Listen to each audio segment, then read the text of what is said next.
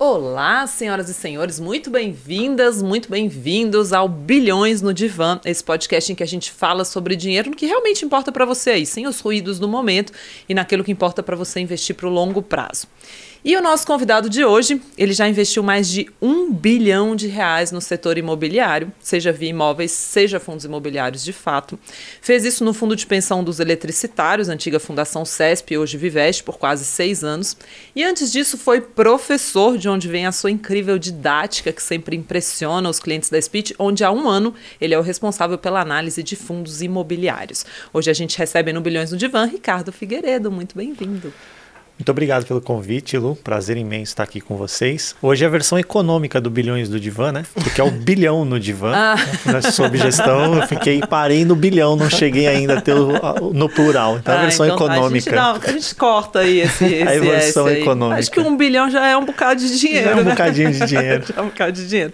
Guilherme Rei, muito bom dia. Bom dia. Para quem não conhece, o Gui é o nosso responsável por tecnologia, o CTO da Speech, e divide aqui comigo essa mesa também. É o autor de algumas das piadas mais sem graças da Speech, seguido pelo Ricardo. Ou seja, estou é aqui. É verdade. Né? Concorrência pesada. Concorrência é. pesada. Hoje ah, estamos... Temos um otaku na mesa hoje, ah, um fã de Cavaleiros do Zodíaco. Nossa, um otaku. O que, que ele tá falando? é um stand-up hoje, gente. Brincadeirinha. É, bom, quero começar falando desse mais de um bi aqui. Quanto que era imóveis mesmo diretamente? Quanto que era fundos imobiliários? Bem, na, nessa minha trajetória na parte de imobiliária, que foi basicamente entre 2015 e 2021, comecinho de 21, é, um terço era tijolo, efetivamente, né? então aproximadamente 400, 500 milhões, e o restante fundo imobiliário, que nasceu pequenininho. Eu lembro que a primeira boleta foi de 2 milhões de reais, e quando eu saí deixei uma carteira com mais de 800 milhões de reais investidos em fundos imobiliários. Então, por isso, passamos aí desse, desse 1 bi.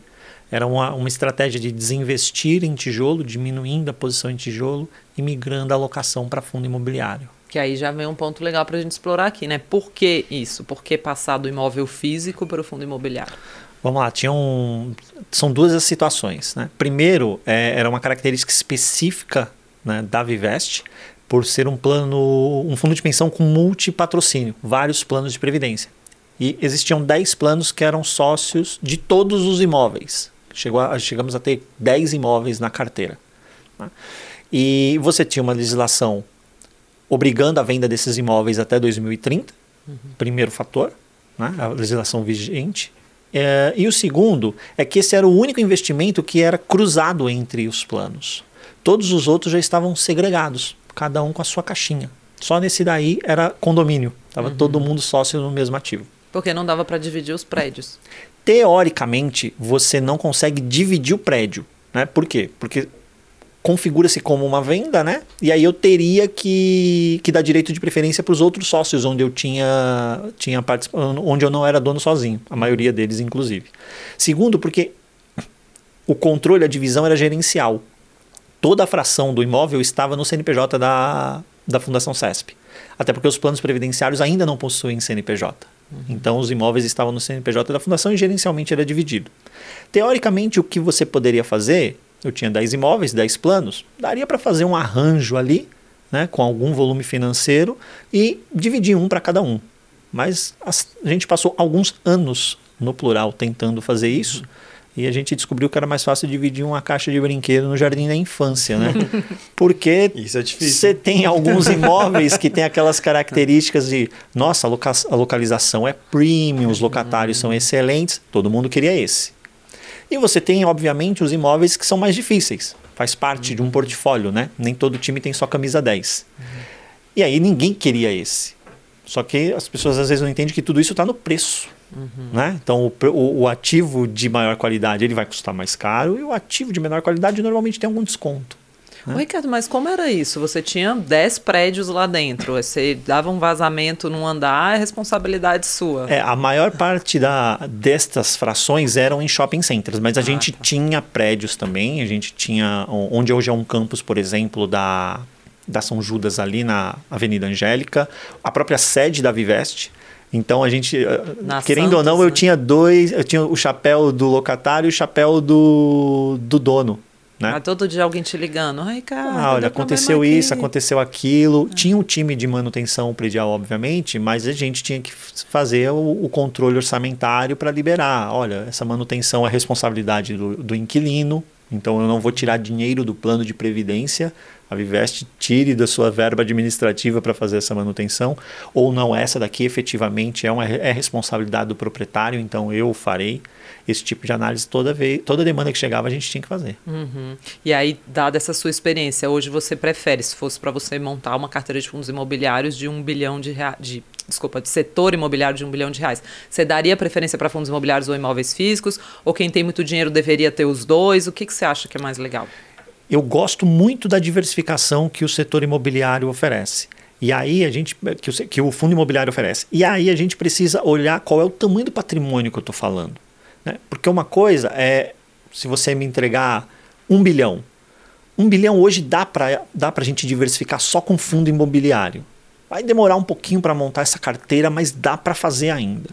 Agora, se eu tiver um volume ainda maior do que isso, então se eu pensar num institucional de grandíssimo porte, a Previ, por exemplo, que é o maior fundo de pensão é, que a gente tem no, no, no, Brasil, se ele for montar uma posição relevante em, é, de fundos imobiliários, para fazer frente mesmo, para ter relevância na carteira total de investimento dele, pô, ele vai dominar o mercado. Não dá para fazer só com fundo imobiliário, ele tem que ter participação em tijolo também. Uhum. Então depende muito do tamanho do patrimônio. Mas se for uma Mas pessoa a minha, pequenininha... se for uma pessoa pequenininha, fundo imobiliário. Uhum. Fundo imobiliário. Para pessoa física, a minha recomendação hoje é fundo imobiliário. Né? Uhum. Porque ela diversifica risco, diversifica localização, Uh, enfim, e não tem dor de cabeça, não tem um locatário ligando para ela no churrasco de final de semana.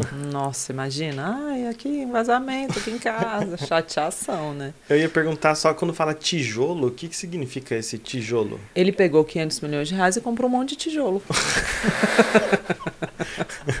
é a participação direta no imóvel físico. Ah. Então eu vou lá e eu, o meu CPF, se eu for uma pessoa física, ou o meu CNPJ, se for uma pessoa jurídica, vai estar lá na matrícula do imóvel. Hum. Então eu, tô, eu, tenho, eu, eu, tenho a propriedade do imóvel. Quando eu invisto via um fundo imobiliário, quem tem a propriedade do imóvel é o fundo imobiliário. Você é um cotista do fundo. Você é um dono indireto. Não é direto, não está lá no seu nome. Uhum, falei, brincando, porque realmente. Não, mas é quem é, é de dúvida, né? É, porque quem é de fundo imobiliário fala muito do ah, invisto em tijolo, invisto é. em tijolo. A pessoa, ah, invisto em petróleo, urânio, tijolo. Você já pensa uma montanha de tijolo, né, na casa do Ricardo. É, não, legal. É, e essa questão que você fala, eu acho que é legal a gente fazer aquela pergunta básica aqui, né, do, do leigo da mesa, né, do explica aí o que são, afinal, os fundos imobiliários para sua como você explicaria para sua mãe? Vamos nessa. Para sua avó, talvez. Vamos lá. Para sua tia-avó, para seu tio-avô. Para seu filho de 7 anos. Cinco? Seis. Cinco. Cinco. Vai fazer seis em outubro. Envelheceu o menino. Diz. Então, como explica fundo imobiliário para o seu filho? Vamos lá. O fundo imobiliário, né, ele tem uma estrutura em que ele pega o dinheiro de investidores, diversos investidores, para fazer investimentos no setor imobiliário, exclusivamente no setor imobiliário, exclusivamente no Brasil. Não pode comprar imóvel fora do Brasil. Tá? Uh, então, por exemplo, a gente pode se juntar aqui, cada um coloca o quanto quiser de dinheiro, pegamos todo esse dinheiro, entregamos para um especialista em setor imobiliário, ele vai ser o gestor, ele vai criar um fundo para comprar imóveis ou dívidas atreladas ao setor imobiliário. Então eu tenho tijolo ou eu tenho dívida atrelada ao setor imobiliário. No final do dia, eu preciso estar exposto ao setor imobiliário. Né? Uh, eu, o fundo imobiliário, diferentemente de outros fundos de investimento, você não faz aplicação ou resgate. Ele é uma estrutura fechada. Então, eu só vou ter novas cotas quando o gestor decide emitir novas cotas. Então não adianta eu chegar lá e falar, eu quero, eu tô aqui gestor de dinheiro, eu quero cotas desse fundo. Não é assim que funciona. Eu preciso comprar na bolsa. Obviamente esperando que alguém que detém essas cotas esteja vendendo. Né? É, obviamente esse mercado ele já é bastante líquido, mas eu creio que vai ficar ainda mais líquido. Então aí a gente tem outra vantagem do, do fundo imobiliário. Eu tenho lá participação em vários imóveis né? imóveis de altíssima qualidade, onde dificilmente eu, como pessoa física, conseguiria ter participação sozinho. Você não vai comprar um shopping na física? Eu não vou conseguir comprar um shopping na física, eu não vou conseguir comprar os melhores prédios que a gente tem, por exemplo, na Faria Lima, ou na JK aqui em São Paulo, ou nas boas regiões também no Rio de Janeiro, condomínios logísticos também com bons locatários. Eu não vou conseguir fazer porque isso custa alguns milhões de reais, né? É, e outra, quando esses negócios acontecem, eles não são oferecidos para os pequenos investidores, uhum. né? eles são oferecidos para os grandes investidores. Então eu consigo ter exposição a esse perfil de imóvel que tem ótimos locatários e eu tenho a liquidez da bolsa. Eu posso entrar hoje e se acontecer eu eventualmente preciso desse dinheiro amanhã, preciso desse dinheiro daqui a seis meses, eu vou na bolsa e vendo as minhas cotas. Né? Em quanto tempo entra na conta? Dois dias. dois A partir do momento que eu vendi, em dois dias o dinheiro está tá disponível na conta. Para quem já tentou vender um imóvel, sabe do karma que é.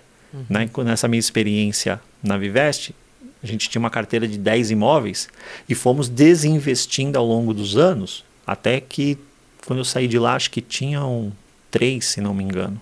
Né? E a venda mais rápida que assim foi um negócio que quando a gente olhou falou nossa não acredito que a gente conseguiu fechar nesse período. Do dia que chegou a proposta até o dia que lavramos a escritura quatro meses. Mas usualmente passava de ano. Uhum. passava de ano. Seja por burocracia do próprio vendedor ou comprador seja por questões ah, de documentação do imóvel. Algo que você precisa na prefeitura tem prazos legais que você tem que esperar etc então vender imóvel não é fácil né, e vender a cota do fundo imobiliário, em dois dias o dinheiro está na sua conta. E o fundo imobiliário tem isenção, né? Que hoje tem, né? É uma grande polêmica também sobre fundos imobiliários, né? Ah, e se sair a isenção, vai morrer, não vai morrer? O que, que você acha sobre isso? Vamos lá. Primeiro, vamos explicar o que é essa isenção, né? A isenção do, do imposto de renda no fundo imobiliário, ela é válida para o rendimento que ele gera e normalmente é pago todos os meses. Eu gosto de frisar essa questão do normalmente, porque não é obrigação do gestor pagar todos os meses o rendimento. A obrigação legal é que seja semestral. O que diz a regra? O gestor ele tem que distribuir no mínimo 95% do lucro que aquele fundo imobiliário teve dentro do semestre. Muita gente descobriu que essa regra era semestral na pandemia. Porque quando chegou lá em março, que por exemplo os shoppings fecharam, o fundo de shopping até tinha caixa para distribuir. Mas o gestor não tinha a menor visibilidade do que vinha pela frente. O que é que ele fez? Preservou caixa. Falou lá em junho, que vai ser a minha obrigação, aí eu não tenho o que fazer, eu, eu olho para o meu caixa, 95% eu distribuo. Até lá, zero. Né? Então, algumas pessoas se assustaram, mas é a regra. Uhum. Obviamente que a gente está falando do cenário extremo. No normal, todos os meses há o pagamento dos, dos rendimentos. Esse rendimento é isento para a pessoa física quando três premissas são atendidas. Né? O fundo tem que ter no mínimo 50 cotistas. Quando a gente olha os fundos na bolsa, tem fundo que tem 500 mil cotistas. Uhum. 500 mil. Nossa, gigante. O fundo ele tem que ser listado em bolsa. Por isso que a ideia é a gente sempre comprar os fundos na bolsa, porque ele já preenche essa, esse pré-requisito do, da isenção tributária. Uhum. E você, na hora que você vai comprar essa cota, para ter este benefício, você não pode ter mais do que 10% das cotas daquele fundo. Você pegar um fundo pequenininho na bolsa, 100 milhões de reais. Uhum. Né? Então você teria que ter mais de 10 milhões naquele fundo para perder o benefício. Ou seja, é super tranquilo para qualquer pessoa física gozar desse benefício tributário uhum. no rendimento. Aí tem a polêmica, né? Porque ele é existe essa isenção tributária. Uhum. Em alguns momentos já foi discutido tirar, né? A gente, viu, a gente viu isso ano passado, no dia do meu Seu aniversário. aniversário, eu lembro, o mundo O presente do Paulo Guedes para mim foi justamente esse. Né? Ele aventou a possibilidade de retirar o benefício tributário dos fundos imobiliários.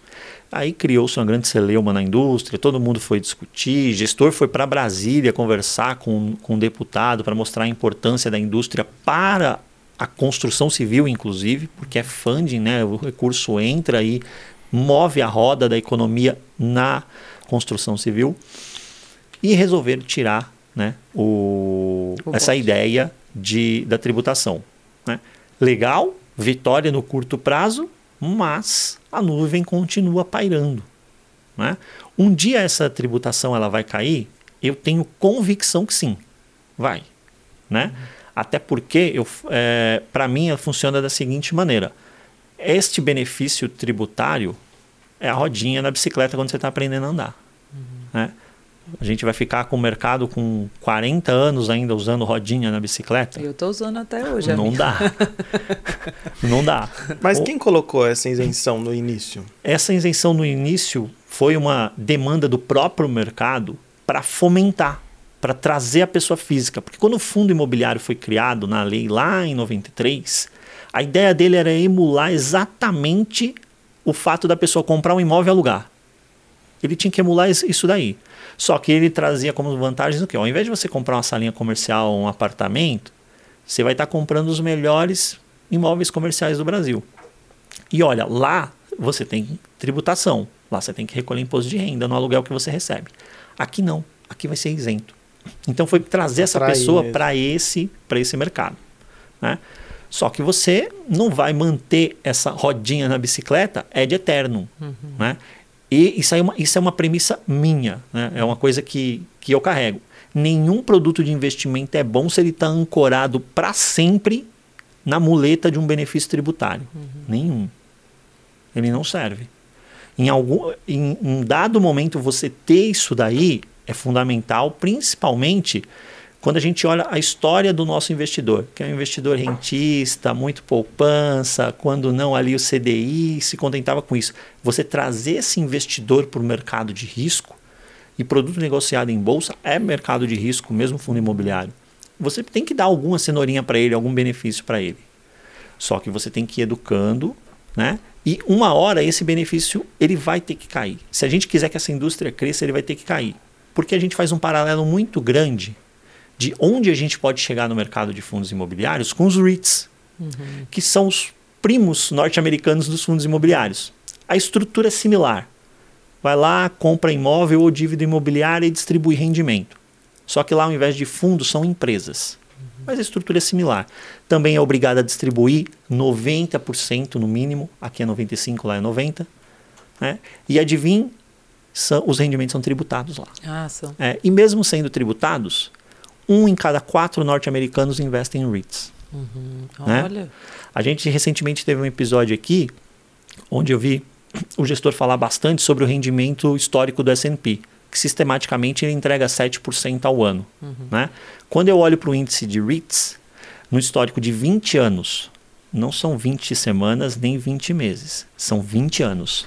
Ele entregou 10,8% ao ano, Uau. todos os anos. Caramba. Ele bateu o S&P 500 lá. É um mercado que tem penetração de 80% dos investidores institucionais. 80% dos REITs estão na mão, nas mãos dos investidores institucionais. E ainda assim, é 1,5 tri de dólar esse mercado. E ainda assim, a pessoa física norte-americana investe. Porque, como eu falei, um em cada quatro norte-americanos investe em REITs. Né? E tem tributo. Então, não é o fato de existir isenção tributária que torna ele super atrativo e tirar a isenção tributária matou o produto é um processo de evolução.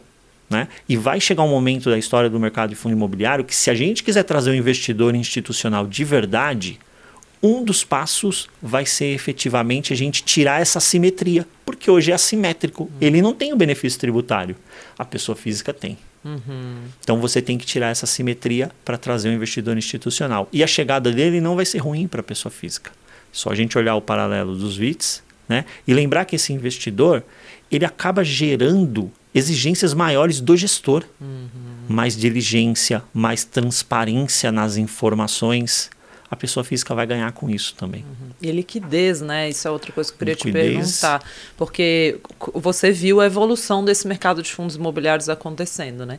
É, hoje é muito mais líquido, ainda tem problemas sérios de liquidez. E aí, só explicando o que é liquidez para as pessoas, né? Porque uma vez eu passei uma.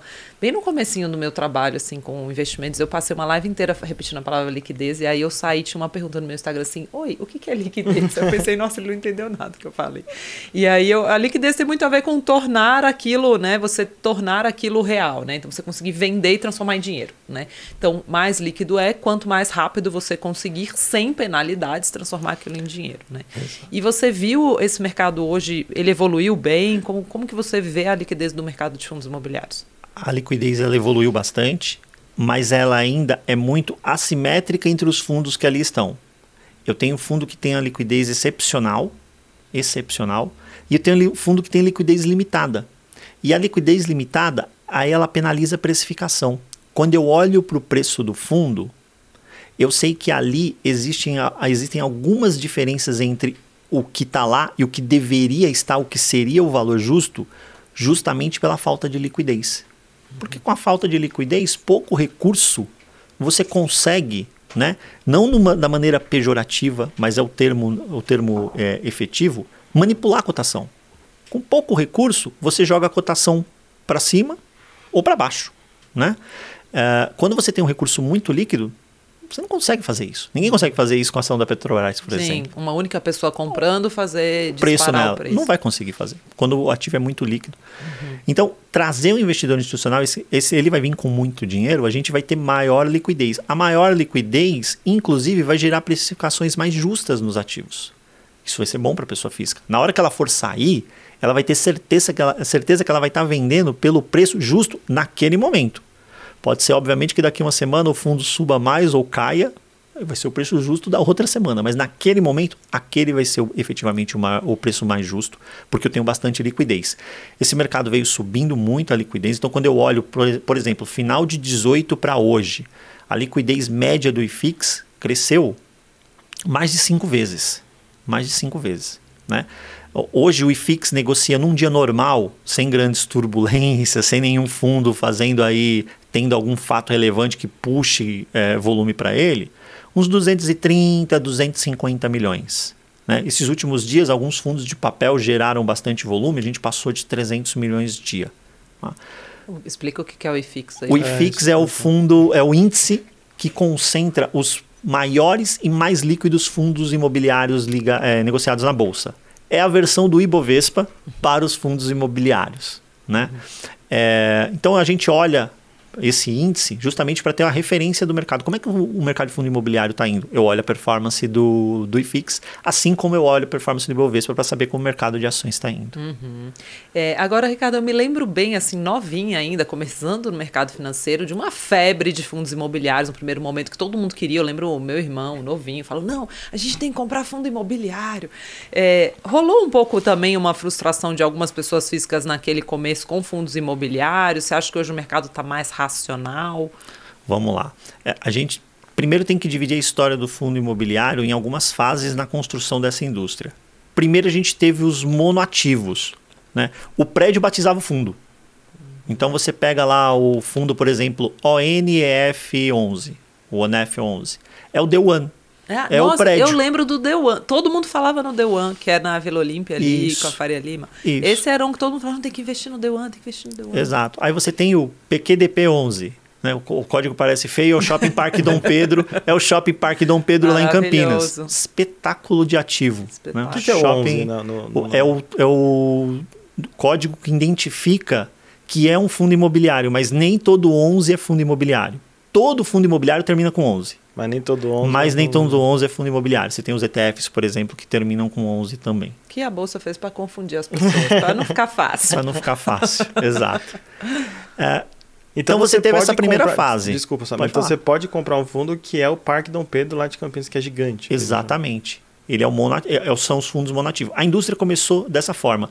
Era um racional até mais fácil do investidor entendendo o que, que, o que, que eu estou comprando. Uhum. estou comprando uma participação no Shopping Parque Dom Pedro. Eu estou comprando uma participação no Shopping Patigenópolis. Tem o fundo dele. Né? Aí depois veio a segunda fase, que são o quê? Os fundos multiativos. Que eu gosto mais. Você diversifica o risco. Uhum. Né? Com uma, uma, uma única cota, eu não tenho mais só o The One eu posso ter o The One e ter outros prédios naquela região, em outras regiões, mais inquilinos, eu vou diversificando o, o meu risco. Né? E agora, a gente inclusive está começando a penetrar em setores mais novos. Então tem, começou a sair fundo de data center, começou a sair ah. fundo agro, né? a gente começou a penetrar agora em fundos, fundos mais diferentes. Né? Muito da experiência que a, gente, que a gente vê no mercado de REITs. Né? Lá fora você tem segmento de de resorts, de florestal, uhum. né? madeira de reflorestamento. O REIT compra tudo aquilo ali e ganho e distribui para os seus investidores. Então a gente começou a explorar isso daí. Né? Agora, o que, que mudou na cabeça do investidor? De lá para cá, eu acho que a gente conseguiu ver mais educação, o mercado dando mais educação para o investidor, né? mas ainda é uma cabeça muito voltada para a renda, principalmente de quem está entrando. Né? Se preocupa muito só com o rendimento que o fundo está pagando e olha para o rendimento de curto prazo, que é a pior coisa que tem, porque ele pode estar tá poluído com um não recorrente. O que, que seria um não recorrente, por exemplo? Ah, o fundo tem lá 10 prédios. Aí ele vendeu um destes prédios. Né? Ele comprou o prédio por 100 milhões, vendeu por 20 milhões, por 120 milhões. Ganhou 20 milhões de lucro. Este lucro dessa operação ele tem que distribuir sob a forma de dividendos. Os 100 milhões que é o principal, ele pode comprar outro prédio, mas os 20 ele tem que distribuir. Então você vai inflar o dividendo durante um período com isso que não é aluguel, é um não recorrente. Então, às vezes, a pessoa olha para esse dividendo nesse período que está inflado e acha que aquilo ali vai ser para sempre. Uhum. E não necessariamente o será. Fundos de papel, que são os fundos de dívida imobiliária, os fundos de CRI, né, eles, ou eles são indexados a juros ou são indexados à inflação. A gente, desde setembro do ano passado, tem um IPCA acumulado 12 meses em dois dígitos. Desde setembro do ano passado. Né?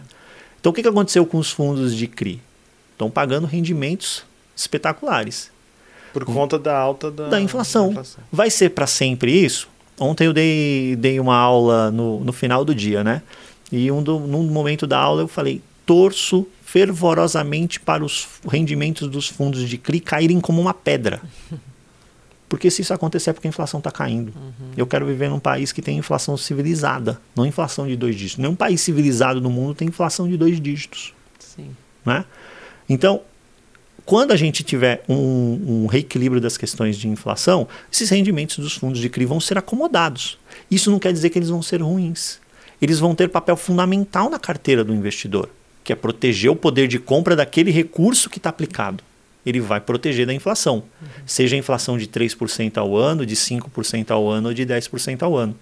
O que eu quero para um país melhor é que essa inflação seja de 3% ao ano, não de 10% ao ano. Mas ele vai continuar cumprindo o papel dele. Né? Acontece que as pessoas criam a expectativa de que ele vai distribuir isso é de eterno. Uhum. E não vai. Aí se frustra. Aí vai vender. Aí às vezes faz o quê? Paga caro na cota. Segredo de imóvel, as pessoas olham para a renda. O segredo é você comprar bem. É o preço que você entra no ativo. Esse é o grande segredo. Você comprou bem no período de vaca magra, porque vai ter. Né? O imóvel pode ficar um pouquinho vago, o fundo de CRI vai ter uma hora que a inflação vai cair, ele vai distribuir menos, você vai tomar menos susto. Comprou, comprou caro e você não sabe por que está comprando, aí você liga o algoritmo da pobreza. Que é comprar na alta e vender na baixa. É o algoritmo da pobreza. algoritmo né? da pobreza. Você compra na alta e vende na baixa. Uhum. Que a gente viu alguns fundos de papel, o pessoal ligou o algoritmo da pobreza nos últimos pregões. Né? Tinha fundo que estava com indicador claro de que estava caríssimo há seis meses, há oito meses. Isso não quer dizer que o fundo é ruim. O mercado, na euforia, levou a cota para um patamar que não reflete os ativos que estão lá dentro. Isso não quer dizer que o ativo é ruim. Aí a pessoa fez que pagou lá, caro. Pagou a pessoa caro. pagou caro. Agora que o mercado veio trazendo para um preço de normalização, o pessoal se desesperou e saiu vendendo. Inclusive ele veio para muito mais, mais para baixo de onde deveria. É tipo você chegar na feira lá para comprar tomate, aí você olha o tomate tá barato e fala, ah, então não quero, né? Eu acho é, isso tem acontecido em vários mercados nos últimos tempos, né? De as pessoas olharem, nossa, caiu pra caramba, não quero entrar, tá caindo. É, e, e, isso tem muito a ver até com um tema que eu acho legal a gente falar, assim, é qual é o horizonte para comprar fundos imobiliários, né?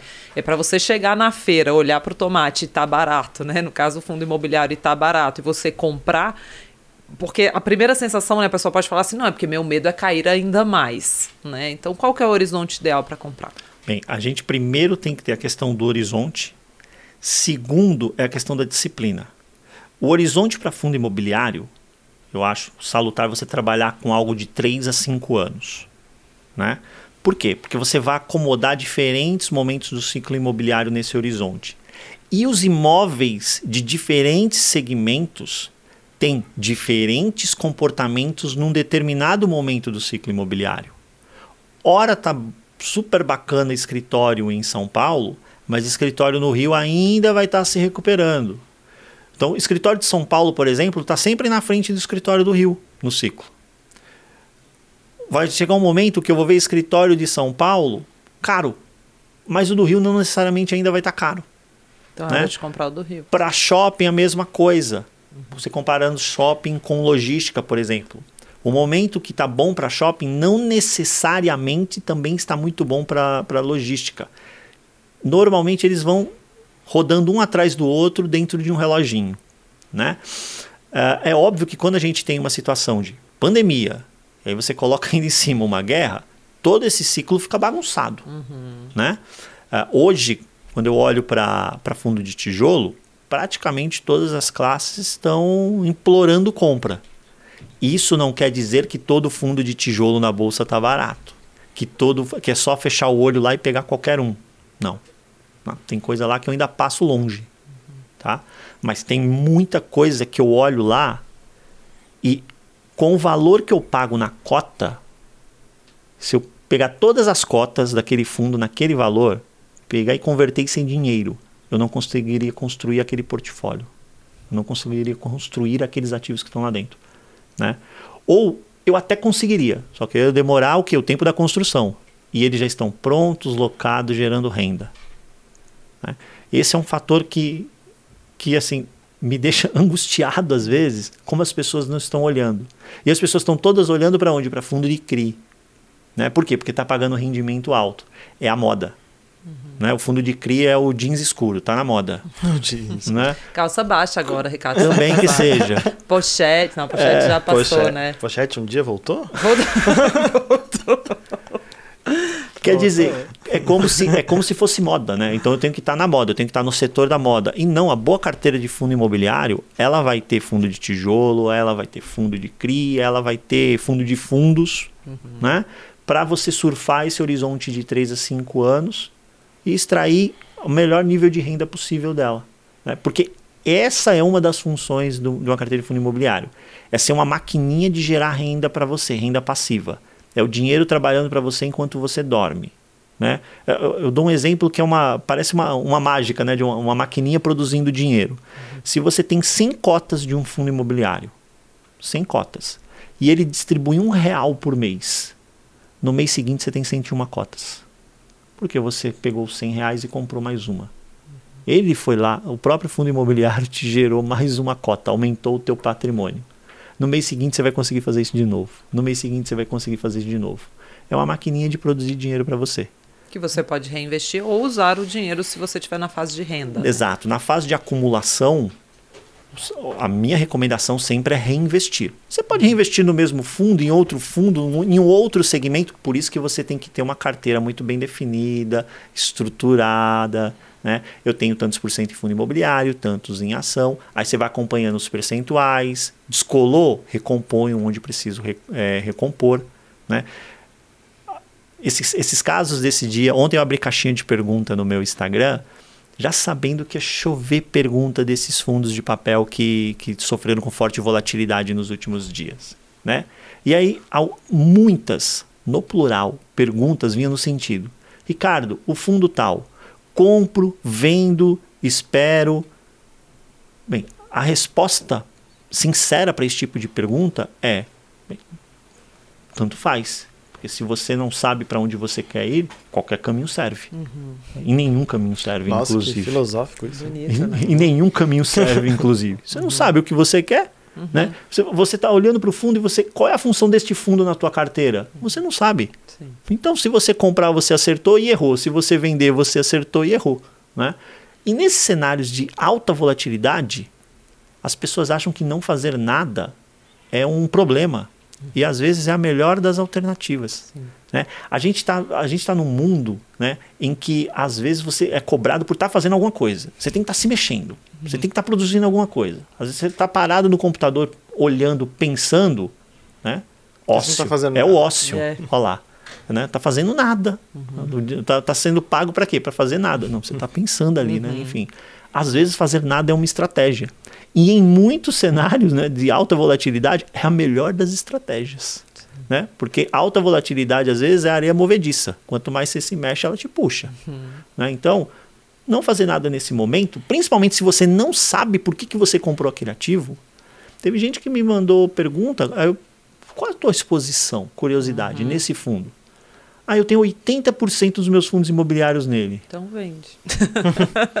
Falei, olha, você vai ter que vender. Você não precisa fazer isso de uma vez, tá? Tem É. bolsa todo dia. Exato. Não é o segredo, tem bolsa todo dia, É. tá? Aproveita quando o mercado estiver mais animadinho com ele, que deu uma subidinha, vende um pedacinho. Né? E próxima vez que você for comprar fundo imobiliário, né? pensa por que, que você colocou ele na tua carteira. Uhum, uhum. É, e, e isso que é engraçado, né? A sua resposta para essa pessoa depende da carteira dela. Não tem nada a ver com o que está acontecendo no mercado no momento. E, em geral, todos os movimentos de portfólio, quando as pessoas me fazem uma pergunta, eu tenho vontade de devolver para elas de exatamente como você fez. Mas como é que está a sua carteira hoje? Então, assim, é hora de comprar bolsa? Como é que está a sua carteira hoje? É hora de botar mais renda fixa? Como é que está a sua carteira hoje? Então, as pessoas focam muito no ruído quando elas deviam estar olhando para o plano delas, né? Que é o Exato. que você falou. Exato. É, então, Ricardo, idealmente a pessoa deveria montar uma carteira de fundos imobiliários com diferentes setores e não esperar que ela esteja toda subindo junto ou caindo junto. Idealmente, é, tem que ter uma descorrelação ali. Tem que ter, tem que. Você vai ver num dia, se todo, todo teu, todos os teus fundos subiram num dia, você pode ter certeza que lá na frente, no revés, todos vão cair no mesmo dia. né? Então não comemore quando todo mundo subir num dia. né? No dia do revés, todo mundo vai cair. É óbvio que tem as exceções, aquele dia de euforia, o mercado inteiro sobe, aí tudo subiu. né? Mas são, são raros esses dias. É, aí, estruturalmente, você tem que ter uma carteira diversificada. Né? Fundo de tijolo, tijolo diversificado. Né? Outro dia também recebi uma pergunta. Ah, Ricardo, eu tenho seis fundos de tijolo, tá bom? Falei, não sei. Se os seis forem do mesmo segmento, não. Agora, se você diversificou por segmento, a depender dos nomes que você escolheu, seis para tijolo pode ser um número razoável, tá? Então você tem que ter uma carteira já definindo quais são os percentuais, primeiro de forma setorial. Eu quero tanto para escritório, tanto para shopping center, tanto para logística, renda urbana, agro, fundo de papel, fundo de fundos. E aí depois você preenche cada um desses percentuais, né, por segmento. Conforme as, as flutuações foram ocorrendo, vai ter descolamento. Né? Então você quis, por exemplo, 20% em escritório. Passaram-se alguns meses, você olhou a sua carteira, o mercado do escritório foi super bem, né? Oxalá. E, pum, 25% da sua carteira está em, em escritório. O que é que você tem que fazer nesse momento? Vendeu. As pessoas automaticamente acham, vou comprar mais, está É. subindo, É. está subindo, vou comprar mais. Elas olham e falam assim: foi aqui que eu acertei. né? Vou botar mais. Gênio, acertei aqui. Acertei aqui. Então, vou, vou, vou de novo aqui. E o movimento correto é, se ela está com 25%, essa fatia, tem uma ou mais aí com a, com a posição inferior à que você queria. No final tem que dar 100%. né? Você vende esse excesso, os 5 que passou, e recompra essa turma que ficou para trás. Compra dessa turma que ficou para trás. Note que desta forma, você ativa o algoritmo da riqueza. Porque você compra na baixa e vende na alta. né? É o contrário do outro. É, eu sempre cito o David Swensen, que ele fala, abrace os rejeitados, né? É isso que você tem que fazer com sua carteira de investimentos. Se você tem certeza que tudo que está ali é o que você falou, na hora que você colocou, você sabia o que você estava fazendo, são bons produtos.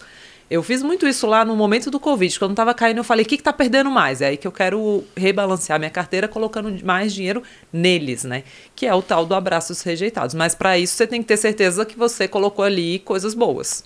Cada fundo que entrou na sua carteira, ele entrou por algum motivo. Tem uma historinha. Que historinha é essa? Você tem que conhecer. E, por favor, não me conte que a historinha é ah, ele está pagando um excelente dividendo. essa não pode, essa não cola. Essa vai te trazer dor de cabeça. Tem aquela historinha também, ah, meu amigo me falou que é bom. Nossa, essa, é também não péssima. Essa é péssima. Essa é péssima.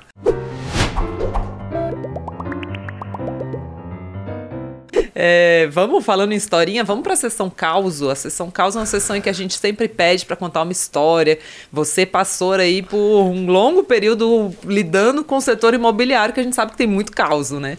Queria que você trouxesse aqui algum causo que passou pela sua vida ao longo desses tempos. Nossa, tem vários, né? Porque eu- quando eu pego essa trajetória, shopping center, por exemplo, que era a maior, a gen- a maior parte do tijolo que a gente tinha lá era participação em shopping center.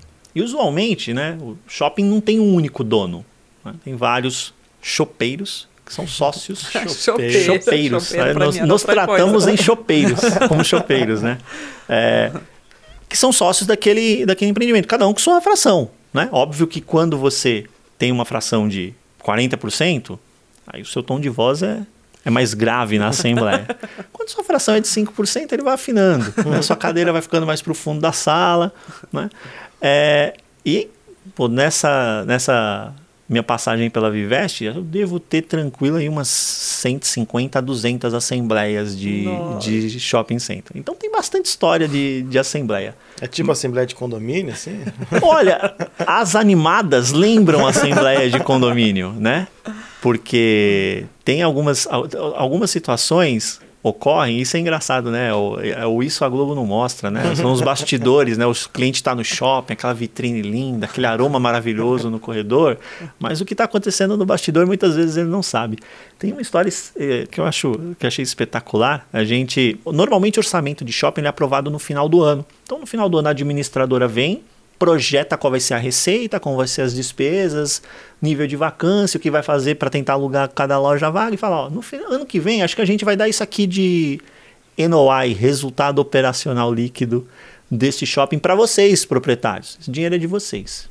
E imóvel precisa do quê? De cuidado, né? Não é só tirar dinheiro dele, não é caixa de padaria, você passa no final do dia, pega o dinheiro e vai para casa. Você precisa reinvestir um pedaço para poder, para aquilo poder continuar a gerar rendimentos para você. Regrinha de bolso, 5, 7% mais ou menos do NOI, do resultado operacional líquido do shopping, ele volta como reinvestimento, né? Que a gente chama de CAPEX, reinvestimento no próprio imóvel. Numa dessas reuniões de final de ano, nos foi apresentado, a própria administradora dá sugestões. Ó, a gente precisa, seria legal por a gente melhorar o banheiro do shopping. Né? Banheiro é cartão de visita em shopping center, tem que estar Nossa, sempre bem. eu vou pelo banheiro. Tem que estar sempre. Eu já. Você não usa da sua casa. Não, eu só uso da minha casa, mas assim, eu consigo dizer se o shopping é bom pelo banheiro, entendeu? Ah, entendi. É, eu- É isso que eu quis dizer, uma- eu me expressei errado aqui. Banheiro, já- banheiro de shopping já causou demissão de alto escalão Tá em algumas vendo? empresas. Aí, Lu, Olha, é tô mais falando. sério do que eu imaginei. É super Quando alguém sério. fala, vai no, vai no shopping tal, eu falo, como é o banheiro? É individual? Acaba, entendeu? Cabinezinha? Ah, é porque o feminino é sempre individual, então deu um bug. Ah, é, não. É. O masculino tem os mictórios, né? Tem aquela regra que você não pode ir no mesmo do lado do cara que tá fazendo. Você tem que sempre ter uma distância de um. Ah, você pula um? Ah, tem não a regra, tem regras de convivência, né? Gente, tem- Obrigada por essa aula. Eu acho que tem uma coisa de. Eu não sei o que é realmente o shopping, a atmosfera do shopping que é criada, não sei se pelo piso, pelo ar, pelo banheiro, faz um shopping parecer um shopping de mais alto nível Sim. ou de, de, de Sim. menos menor nível. Ele tem que. Por isso que é, você faz a pesquisa para ver quem é teu público.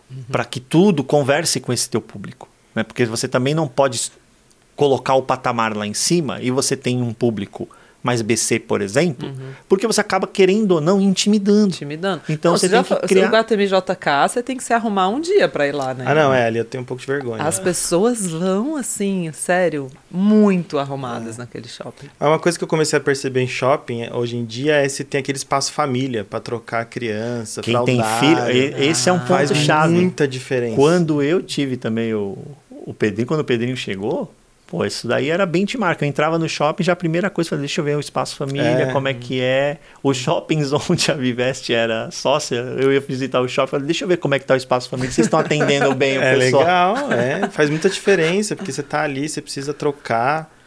E aí é. Enfim, e aí o caos de, envolvendo o banheiro de shopping center é o seguinte, né? Num desses orçamentos, aprovamos as reformas do banheiro. Aprovamos, falamos, vamos reformar os banheiros, deixar os banheiros novinhos, né? Os clientes merecem, enfim. Né? Só um parênteses aqui, banheiro é o calcanhar de Aquiles do shopping center. Né? Quando você, tá com a- você, deu aquela vontade de comprar, mas você não sabe se você deveria, qual lugar você deve ir para passar a vontade? Pro banheiro. Porque você sai de toda aquela atmosfera de compra que o shopping cria para você, com os aromas, com todas aquelas propagandas, no banheiro não tem. Então pronto, é o- ficou com vontade de consumir, tá na dúvida, Dúvida, corre pro corre banheiro. pro banheiro, passa. E- ótimo, uma boa É, dica. Enfim, e aí voltando para essa, pra essa questão, aprovamos no orçamento, vamos reformar os, os banheiros. Passado uns três meses, mais ou menos, Assembleia de março, abril, vem a administradora, apresenta para a gente, ó, a gente vai suspender as reformas do banheiro. Como assim? Estava aprovado, Já, já não fez um pedaço? Não, fizemos esses aqui, tudo ok, mas esses outros a gente vai deixar para o ano que vem. Ah, mas por quê? Ah, foi decisão da holding. Aí nesse shopping especificamente a gente tinha, a gente tinha o tom grave na, na assembleia, né? Com Mas por quê? Uma participação, uma participação mais robusta no shopping, né? Ah, decisão da holding. É. Então tá bom. Ah, então você vai voltar para casa com a seguinte lição de casa. Né? Você avisa lá pro pessoal da holding que vocês têm administração, a holding também tem administração aqui, porque ela era administradora do shopping. Né? Se vocês tirarem a reforma desse banheiro, vocês vão economizar, fizemos as contas lá na hora. Dava literalmente uma micharia para a empresa, empresa grande, listada, nada. Né?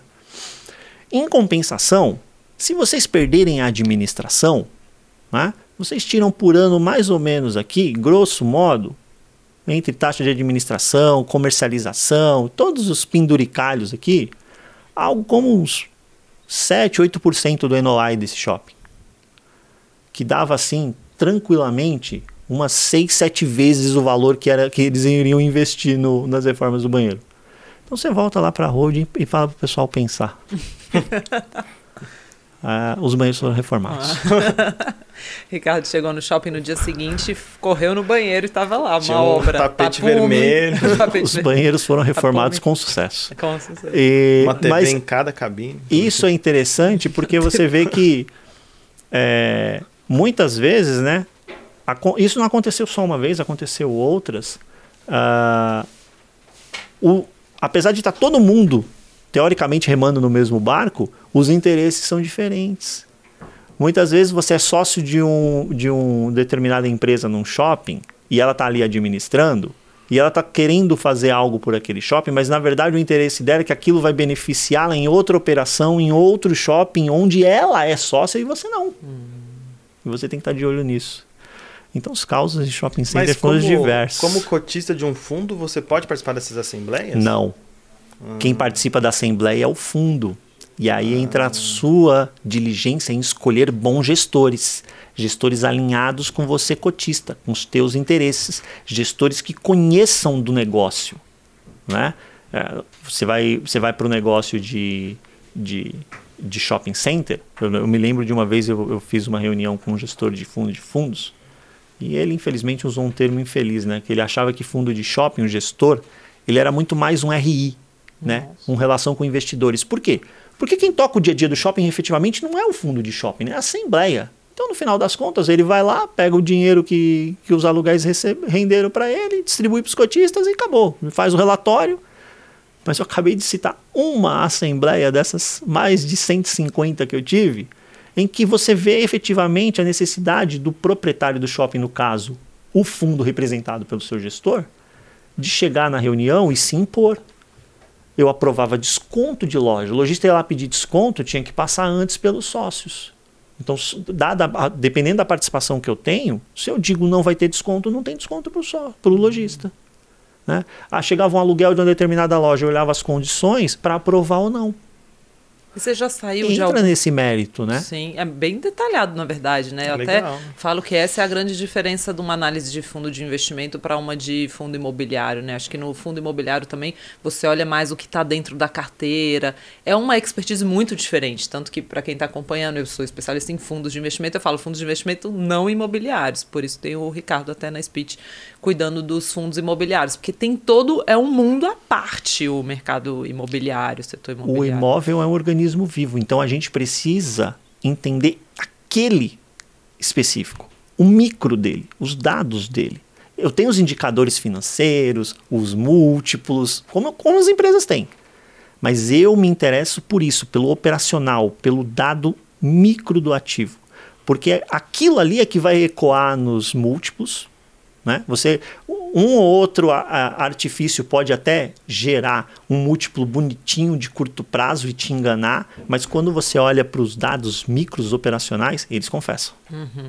E você tem muito isso de olhar também o shopping, né? De ver o que que tá lá, né? Já teve alguma vez que você foi investir num fundo imobiliário, por exemplo, e que ao visitar, seja de shopping, de escritório, você falou assim, hum, não é, não quero. Sim, sim. Né? Shopping, shopping é mais fácil, inclusive, porque é um ambiente público, né? Você pode acessar. Inclusive, eu, eu costumo dizer que eu sou a pessoa mais chata para você convidar para dar uma volta no shopping. é porque eu fico contando quantos tapumes tem de loja vaga. aí eu olho para a iluminação do corredor falo, tá horrorosa, tá escuro, entendeu? Ou então não tá muito boa, legal. Mobília, se tá desgastado ou não, praça de alimentação, enfim, eu fico olhando para essas coisas. Né? Aí de vez em quando eu olho para a loja e compro alguma coisa. né? É, mas já teve caso de, de sim visitar e eu não diria nem que eu estava animado para comprar ou não, mas eu eu esclareci as dúvidas que eu tinha e tive certeza, não compro. Uhum. Não compro. Porque quando você visita o ativo, você sente efetivamente a vida dele. Você está vendo o que está acontecendo. E aí você começa a. Para quem tem, obviamente, expertise de olhar no detalhe, pegar uns detalhes do que estão acontecendo, aí você começa exemplo, shopping center, você encontra lá o corredor da morte, né? Que é aquele corredor que está sempre vago, o lojista eh, para lá, não dura seis meses, sai, a gente chama de corredor da morte. Então você olha lá para o corredor da morte, é grande, né? Não tem quase ninguém nele. São vários corredores da morte no shopping center. Hum. então, ah, tá dentro do fundo, pô, tem participação relevante do, do fundo nele. Aí você fala, poxa, vou para outro. Então já teve caso de eu visitar alguns e falar, hum, vou procurar alternativas, né? Quando você diversifica, você até aguenta o desaforo, né? Tem um ativo ali que não é aquela Brastemp, mas tem aqueles outros que pô, fazem o papel legal, eles têm a participação até maior, vamos junto. Mais uma vez, não dá para ter só Pelé no time, uhum. né? Então, na carteira diversificada, cada um vai ter a sua função. Mas quando esses mais problemáticos têm peso relevante, e aí na visita você acaba pegando esse tipo de situação, aí você acaba deixando de lado e fala, não, deixa melhorar um pouquinho, depois eu invisto. Tem algum tipo de fundo imobiliário que você não compra de jeito nenhum? Hoje, eu sou muito cético em relação aos fundos de agência bancária. Porque vai morrer. Porque não, o business é isso, fundo de agência bancária. Tem. Inclusive, Aquela porta giratória insuportável. insuportável porta giratória. Inclusive, tem muito investidor assim, das antigas que tem posição relevante em fundo de agência bancária. Por quê? Porque eles pagavam aluguéis vultuosos. Né? É, mas é um business que está fadado ao encolhimento. Eu não vou dizer desaparecer. Né? Eu não gosto de usar esses extremismos, né? Uhum. Como, como, muita gente colocou, ah, o escritório vai acabar por causa do trabalho híbrido, do teletrabalho. Esquece. Na pandemia, o shopping virou um mico, porque fechou. Ah, no shopping não vai morrer no Brasil, pode ficar tranquilo. Né? Mas vai encolher esse setor e eu não vejo né, um potencial de arranque para ele, para gerar valor. Principalmente quando eu olho para tudo que está na mesa tão barato, eu falo, oh, eu vou nesse aqui. Você tem um potencial de crescimento gigantesco, tá? A simetria é muito grande, então eu, eu deixo de lado. Outro setor que hoje eu deixo de lado, mas é por uma razão diferente, são, são os fundos ligados ao agro. E por uma razão muito simples. Porque o histórico é muito curto para avaliar. Uhum, né? Então, vamos, eu sou entusiasta da tese. Tá. Aí, ao contrário, eu sou entusiasta da tese. Acho que tem muita coisa legal para ser feito no agro via fundo imobiliário. Né? Vai ser parcela relevante dentro de uma boa carteira de fundos imobiliários, não tenho a menor dúvida, mas é tudo muito novo. Uhum. Então, e aí entra o quê? Você fazer o relativo. Aí eu olho para tudo que está na mesa. Barato, tese testada, gestor testado, gerando renda bacana. Pô, eu tenho que ir nesse. Uhum. E os próprios gestores estão começando agora a fazer gestão de tijolo, de CRA. Eu converso às vezes também com gestores, está nessa moda agora, né? Dos tais dos fiagros, né? Ah, o mercado é assim, né? O mercado gosta das tais das modas. E aí, quando você vai conversar, assim, é uma equipe recém-formada para fazer aquele produto, por exemplo, em geral, né? Pegou uma pessoa que já trabalhava com consultoria agro ali, somou com uma outra que é, já estruturou CRAS na vida, mas eles também estão trabalhando juntos com frequência pela primeira vez, focados na gestão de agro. Então é o tipo da coisa de vamos olhar de fora um pouquinho, né? E aí entra a importância do institucional. Por isso que a gente precisa do institucional chegando com mais peso no mercado. Porque senão o gestor vai falar, mas aí entra naquele negócio do ovo a galinha, né? Porque você só vai dizer para a pessoa que o meu produto é bom depois que ele tiver histórico, mas se ninguém comprar, ele não vai ter histórico e uhum. Por é isso que você precisa. precisa de experiência para o primeiro emprego, mas ninguém dá oportunidade para o primeiro emprego. Exato. Né? E aí entra o papel do institucional. Porque o institucional ele tem condições de fazer uma análise muito mais aprofundada de tudo isso daí. Ele diminui né, essa simetria de informação que existe entre o lado de lá da mesa que conhece tudo que ele está fazendo, estruturando, e a gente do lado de cá, que não tem histórico, massa crítica, para poder fazer uma boa análise. O institucional ele consegue dar uma, um, um, passo a mais dentro disso daí e diminuir essa simetria. Tá? E com uma pequena fraçãozinha do patrimônio dele, que se der errado, né, ninguém vai ficar é, puxando os cabelos, gerar uma liquidez muito importante para esse setor e fomentar o arranque desse setor. Aí ele vai ter uma massa crítica lá na frente para a gente fazer uma boa análise, a pessoa física vai entrar, e às vezes a pessoa física acha, ah, se eu não entrar no comecinho eu perdi. Né? Como se o IPO fosse a oferta, né? a emissão de cotas, quando tem emissão. Ah, Ricardo, eu devo entrar na emissão? Eu falo, vamos voltar um passo atrás. Uhum. Cabe mais fundo imobiliário na sua carteira? Cabe mais esse setor na sua carteira? Cabe este fundo na sua carteira? Então, pronto. Já, se você respondeu sim para as três, vamos para o próximo passo. O que, é que, o gestor vai fazer com esse dinheiro? Uhum. É bom para o fundo? Ah, é bom para o fundo. Vamos para o próximo passo. O preço da emissão vis-à-vis -vis o preço de mercado é atrativo? Ah, não é? Então compra no mercado, tem todo dia. Uhum, uhum. Ah, é atrativo? Ah, então entra na emissão. Né? Você não precisa entrar na emissão como se ela fosse um momento único. É. Ele está negociado na bolsa todo dia. Amanhã você vai lá, você pode comprar do mesmo jeito. É.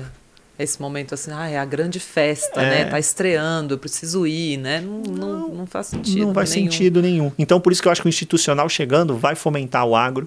Mas hoje eu só observo. Uhum. Torcendo muito para dar certo. Eu também. Mas só observo. Também.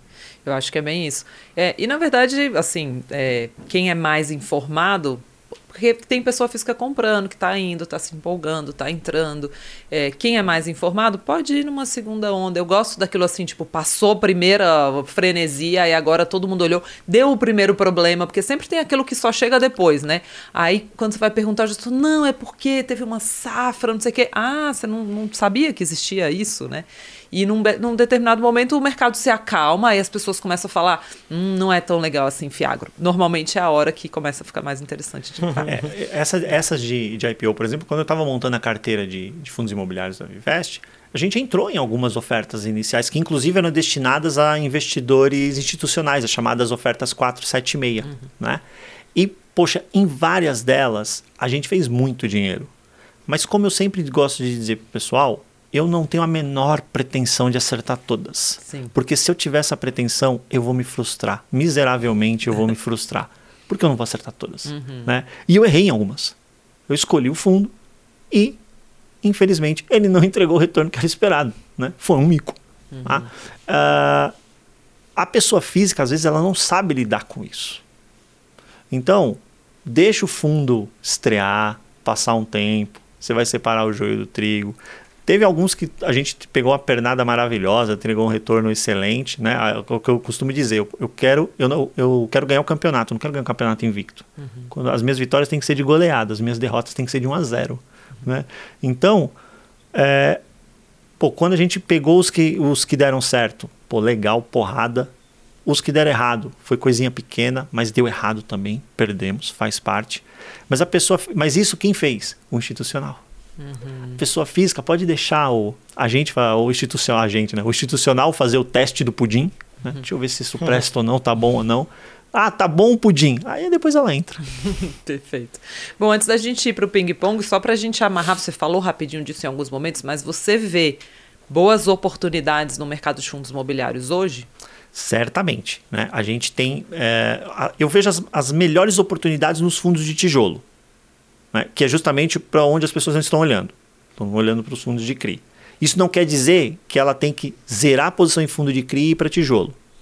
Carteira estruturada muito boa, tem espaço para tijolo, tem espaço para CRI, tem espaço para FOF. FOF também caiu, caiu na desgraça no mercado. Ninguém quer, quer ter FOF na carteira. Né? E eu acho que os FOFs estão bem posicionados para pegar uma volta de mercado né? uh, com preços super atrativos. Né? Se o tijolo tem desconto, o FOF tem o chamado duplo desconto.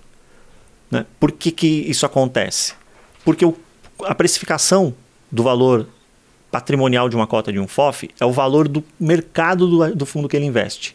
Então aquele cara está com desconto que ele está investindo e está refletido no valor patrimonial dele. Só que o valor de mercado do FOF está com desconto em relação ao seu próprio valor patrimonial. Então é como se você estivesse comprando essa cota aqui com dois descontos. Uhum. Né? O desconto dela e o desconto do FOF. Isso dá um upside gigantesco e potencial, óbvio, mas dá um upside gigantesco. E aí, quando a gente olha para o histórico de da correlação juros com fundo imobiliário, a gente percebe que o nosso ponto é quando a gente vai ter a boa notícia de que os juros vão começar a cair. Porque hoje eu vejo que o cenário já está meio que dado de que a gente chegou ali no limite de, de alta de juros.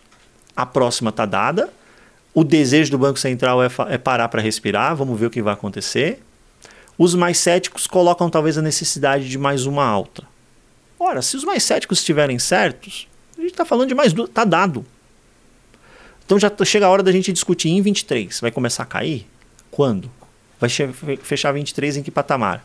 Quando eu olho para o histórico, o mercado antecipa. Ele vai os, os, as cotas de fundo imobiliário vão subir antes. Por isso que eu vejo um momento, né? A gente atravessou um final de 21, esse começo de 22 muito propício para montar a posição. Não é para fazer de uma vez. Né? Todo dia tem bolsa. Vai montando aos pouquinhos para você ter um preço médio legal, aportes recorrentes importantes, usar os dividendos que você recebe para comprar novas cotas. Mas eu vejo em tijolo, escritórios com boa localização, São Paulo, a vacância em São Paulo, dados de primeiro trimestre, caindo. Uhum. Faria Lima, vacância caindo. Né? Hoje, um grande, um grande tomador de área.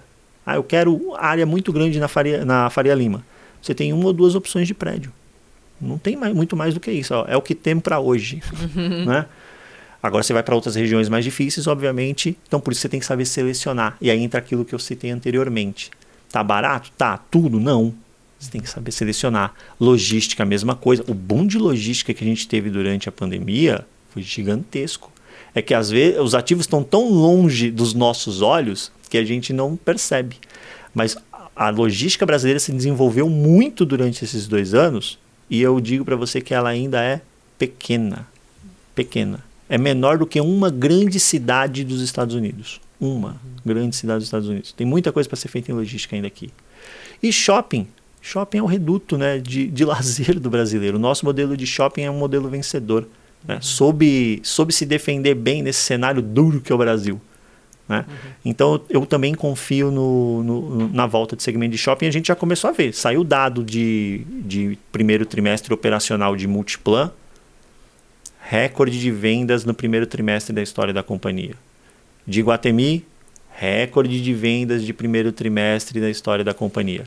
Detalhe: janeiro a gente estava tendo pico de, de onda de pandemia de novo. Uhum. Né? Então, além de tudo, a gente teve ainda um reflexo de pandemia que parece que já acabou, né? Mas não acabou ainda. Uhum. E atrapalhando venda de janeiro, por exemplo. E ainda assim eles bateram recorde. Uhum. Então eu confio em resultado de shopping center. Eu tenho adorado voltar ao shopping. Essa história de que shopping ia morrer também nunca colou para mim. Porque não. na pandemia, às vezes, eu pensava, eu que gosto de shopping. Não para ficar olhando o banco, tá? E, e, o banheiro, que nem vocês, pessoas estranhas. É, que eu gosto de dar umas voltas em shopping de vez em quando. Nossa, realmente, eu acho que foi uma coisa que a pandemia me fez ficar com mais vontade. Então, eu entendo os recordes aí do Viu? Alô, alô é a alegria do cotista de fundo de shopping, cara. Porque a, a aluguel de shopping é proxy de venda. Vendeu mais, que essa é outra vantagem que o shopping tem em relação ao prédio. Você alugou um, um, um andar para ser sede da Magalu. E a Magalu estourou de vender numa determinada data. O que, que acontece com o aluguel desse andar? Nada. Uhum. Né? Agora a loja da, da Magalu no shopping estourou de vender. O aluguel sobe, uhum. porque ele é percentual sobre a venda. Uhum. Então o shopping tem essa, essa vantagem que às vezes as pessoas ignoram.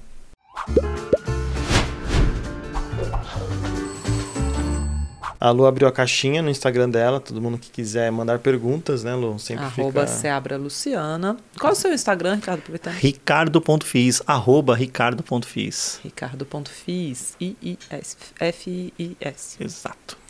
E a gente recebeu aqui algumas. Uma aqui, Ricardo, ali, o Edivaldo pergunta: qual a sua opinião sobre o fundo HGLG11? Olha, um dos mais longevos da indústria de, de fundos imobiliários, gestão Credit Suisse que para mim é top 3 em gestora de fundos imobiliários, excelente gestora.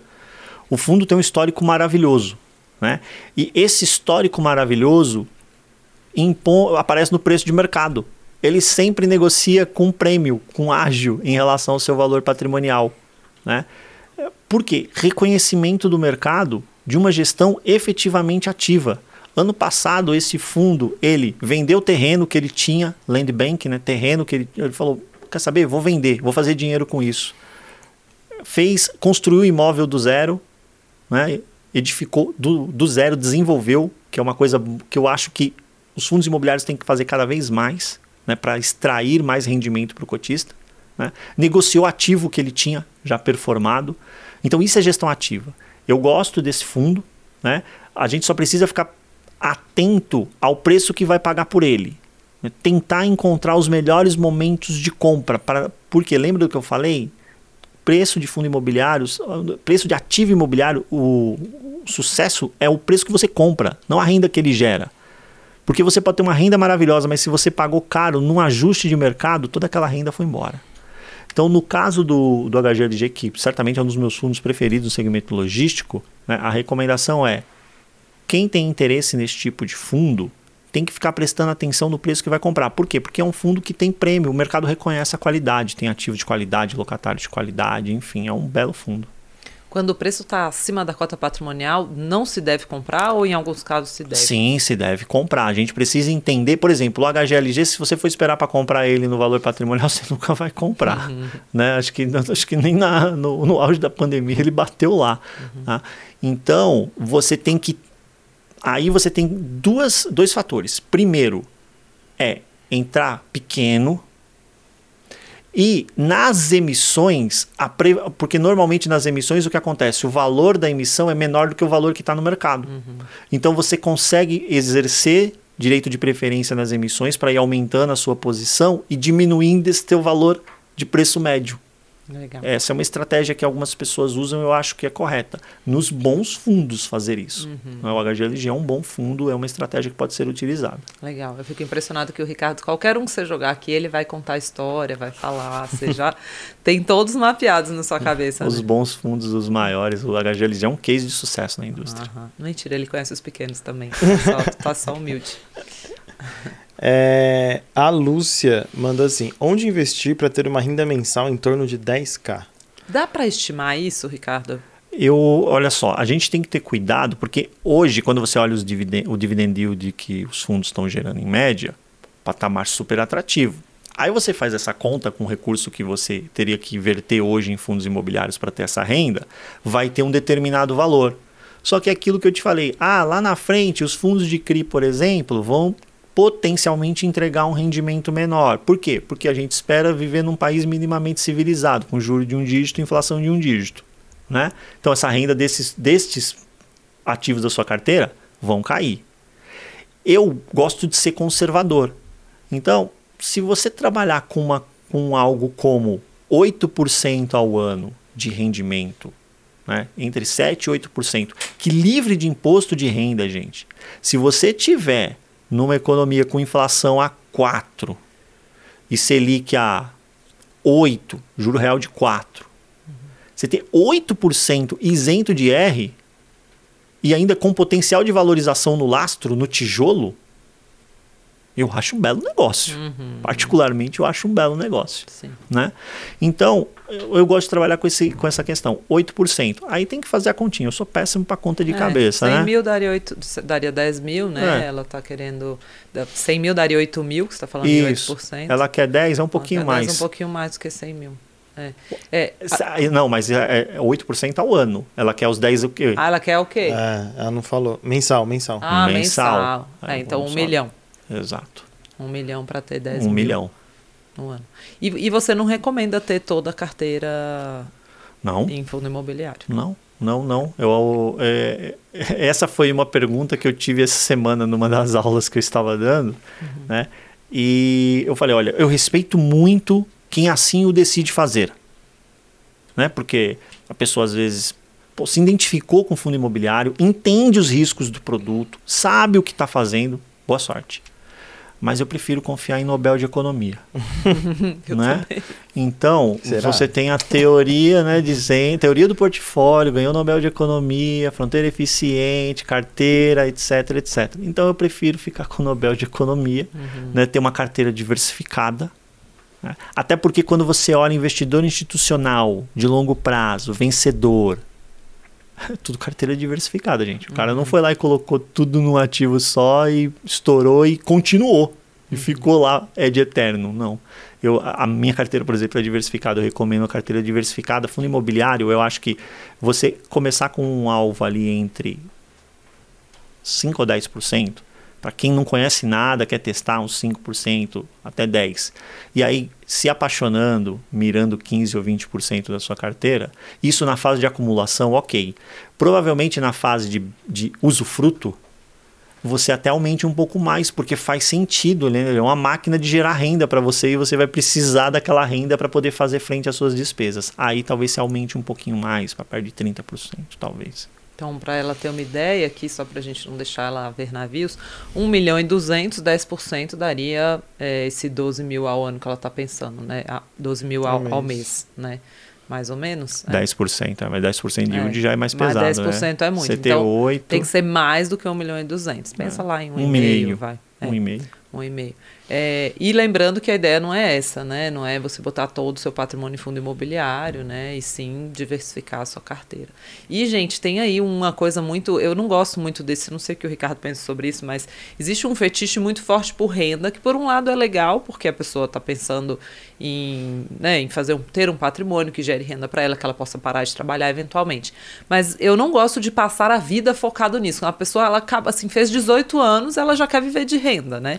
Eu acho que é mais uma, assim, curte um pouco a trajetória também, sabe? De é, sai dessa de, ai meu Deus, quanto que eu tenho que acumular para ter exatamente essa renda? Vai acumulando com o seu trabalho mesmo e, e sem esse desespero, porque quem passa a vida inteira desesperado em ser um rentista dificilmente constrói muito, pelo menos é a sensação que eu tenho. Eu concordo contigo, porque eu acho que é fundamental você ter um plano, óbvio. Claro. Ter o plano é fundamental. Agora, ser refém de um plano que às vezes pode inclusive estar desconectado da tua realidade, do teu momento de vida, eh, isso pode, ser, isso pode gerar uma frustração que vai te tirar do trilho do plano correto no momento correto da sua vida. Né? O, exemplo é perfeito. Às vezes a pessoa ela está entrando na faculdade. A gente já foi universitário, né, meu? universitário tudo duro. Aí você coloca na cabeça, não, quero viver de renda. Pô, calma, vamos, vamos para as fases da, da vida, né? Primeiro vamos formar bem, ter uma boa bagagem, né? Aí você vai ver o dinheiro começar a entrar na tua conta, a controle orçamentário financeiro, e vai fazendo sua trilha de patrimônio. Porque se você fizer bem feito, gente, não, não tem como dar errado. Uhum. Lá na frente você vai conseguir viver de renda, fique tranquilo. E tem outra coisa também, né? Se todo mundo quiser viver de renda, matamos os empreendedores desse país, né? Total. né? Aí lá na frente a gente vai viver de renda do quê? Porque se todo mundo quer renda, não tem mais empreendedor, não tem mais negócio para poder estar tá dentro dos fundos, né? Então, Exato. Eu acho que tem que ser paralelo, né? Você tem que ter o seu lado empreendedor funcionando paralelamente a um lado investidor. Aí é a mistura perfeita, exato, né? Exato. Inclusive, você falou que a gente já foi universitário tudo duro. A gente citou aqui o Parque Dom Pedro hoje. E eu fiz mestrado na Unicamp, né? E era ali do lado. E eu usei muito esse shopping. É, só que eu me lembrei, veio vindo aqui várias imagens na minha cabeça, que eu ia no cinema dele, né? Que é na praça de alimentação embaixo. É gigantesco aquele shopping. Campineiro é meio Imagina. exagerado com as coisas, né? Mas é o maior shopping da América Latina. Exato. É? E aí, quando eu cheguei lá, eles falavam, é o maior shopping térreo da América Latina. Eu, pff, Tá vindo de ah. Brasília, pô. em Belo Horizonte. É que agora já. o pessoal considera o complexo ali da Zona Leste, que tem o Aricanduva, que tem várias coisas, considera um complexo inteiro maior. Ah, é? Ah. Ixi, então Dom Pedro perdeu. Mas aí um dia eu falei assim, deixa eu ir lá ver, né? Logo nas minhas primeiras semanas. Eu cheguei e falei, caraca, isso aqui é muito legal. Eu adorava esse shopping. E só que eu era dura, né? Então o que eu fazia? Eu estourava um pacote de pipoca no micro-ondas lá de casa, botava dentro da mochila, ia pro shopping. Ah, mas é ia legal. ao cinema. É um clássico, um clássico, clássico da economia economia no cinema. Clássico da economia no cinema. Gosto bastante. Fica a dica aí, então, gente, para quem quiser economizar. Sumiu bilhões no divã. Vamos derrubar. Deve ser porque tá na, próximo da hora de acabar. A gente tá aqui batendo o maior papo. O John derrubou a gente. É o timer. Daqui a pouco é o timer. Este programa se autodestruirá.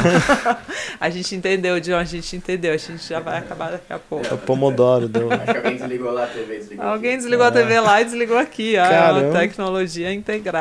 Entendi. Dá Boa. tempo de mais uma ou não? Sim, manda mais um aí, vamos pro ping-pong. É, acho que essa aqui é legal, ó. Considerando uma alocação estrutural de FIIs em carteira inicial, o que não fazer?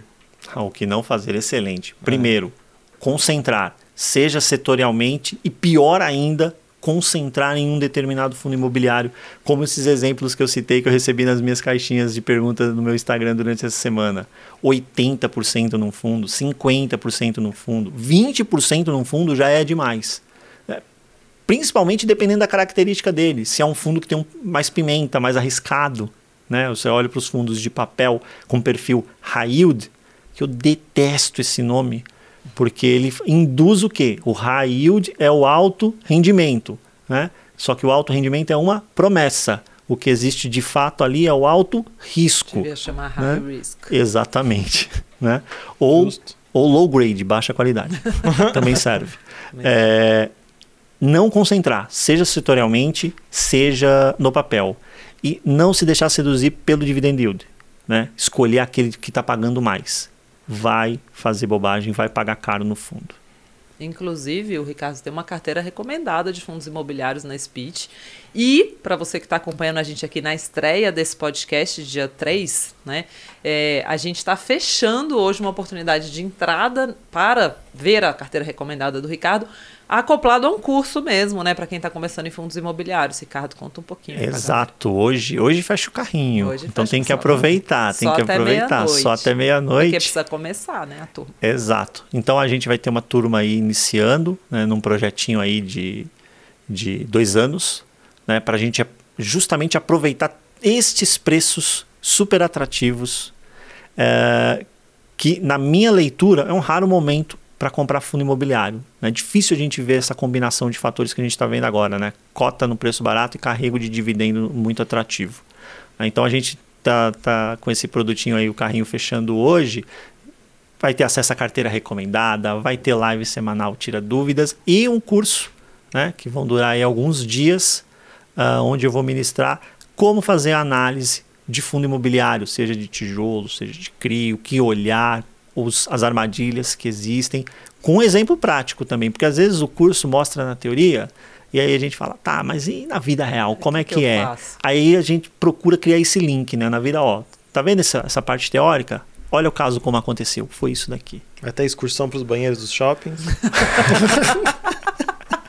A gente poderia, né, fazer um, fazer um tour. Se fizer um tour ali na Paulista, dá para visitar shopping, dá para visitar loja de rua, aquela Centauro que tem na Paulista tá dentro de um fundo imobiliário. Ah, tá, eu É, gosto dessa dá para almoçar essa no loja Coco boa. Bambu da, da Doc Lobo, que tá dentro de um fundo imobiliário. Olha. Olha, Dá-. Dá para fazer, dá para visitar algum prédio corporativo, dá para ir no Cidade de São Paulo, que tá, o shopping tá dentro de um fundo imobiliário. Dá para fazer, numa volta, a 3 quilômetros da Paulista a gente resolve um passeio Então, o bacana. Ricardo vai passar o roteiro aí de City Tour e vocês façam, pessoal.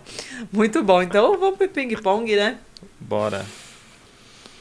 Ah, e a gente vai deixar o link aqui embaixo, tá? Na descrição desse vídeo. É, para quem quiser comprar, só compra até meia-noite, porque é, o carrinho vai fechar. Então aproveite.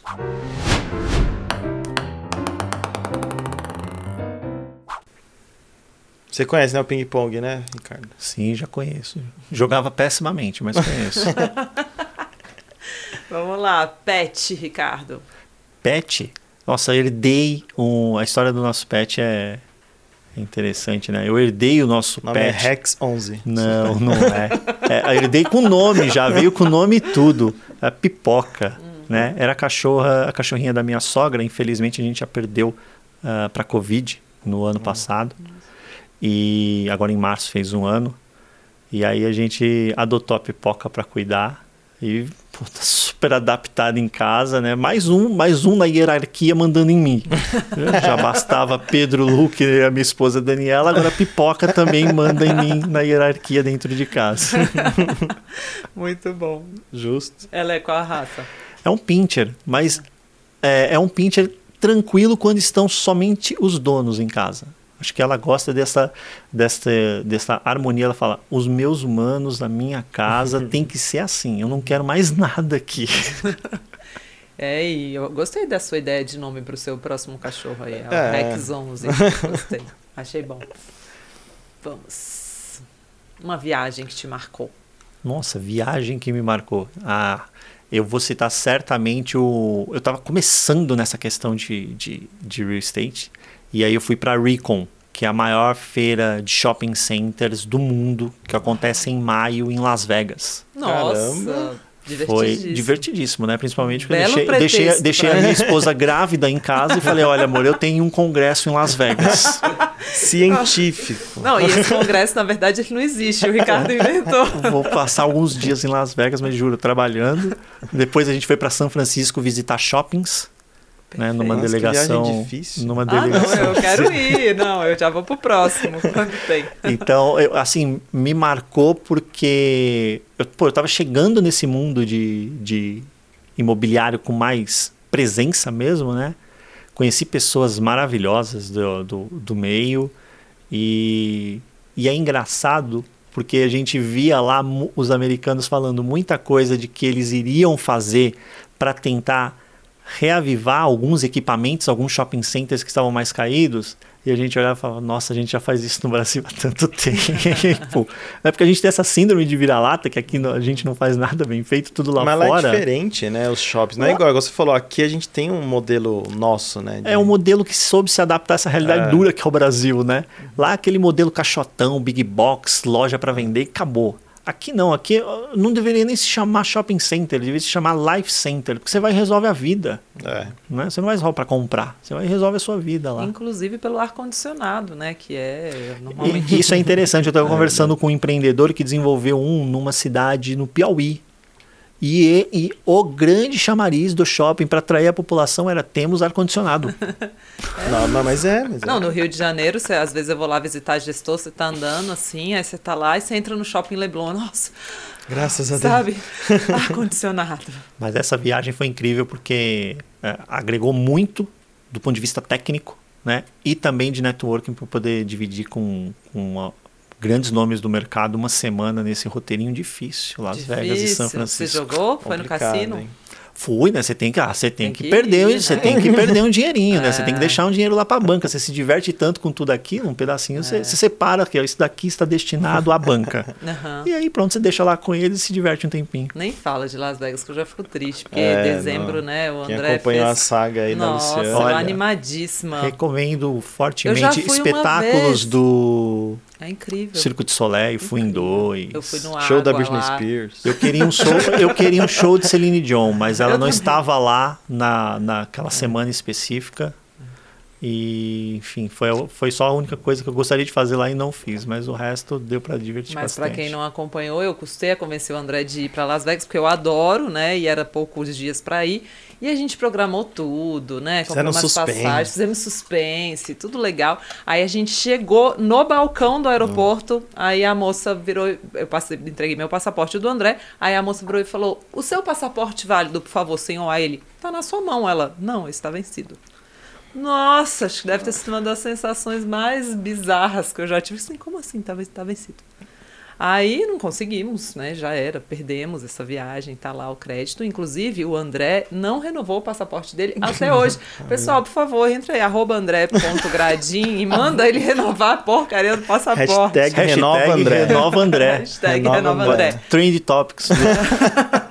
Põe lá na última foto que ele tiver postado, hashtag renova André, por favor, porque eu tô com o crédito da passagem, né? Precisa usar, né? Eu preciso usar, tem um, é um ano pra usar. Ah. E eu quero ir pra Las Vegas. Olha, tô é, e um, um destino triste, né? Nossa. Vai pra Recon aí, ó. Ai. Maio. Não, não fala Aí. pra ele que a gente vai passar em shopping, não, que aí ele não vai renovar o passaporte mesmo. não, mas esquece shopping, esquece shopping. Muito bom, vamos pra última? Uma Inspiração. inspiração. Nossa, interessante isso. Inspiração. Eu, eu tive a, a satisfação de trabalhar com pessoas maravilhosas no mercado até hoje. Nessa minha, apesar de eu ter ficado 17 anos na mesma empresa, você vai trabalhando com pessoas, com pessoas diferentes, né? E eu sempre procuro pegar um pedacinho, aquela coisa de boa que cada uma tem. É duro você citar uma só. Né? Pô, eu trabalhei com o Jorge Simino, uma das grandes referências do mercado.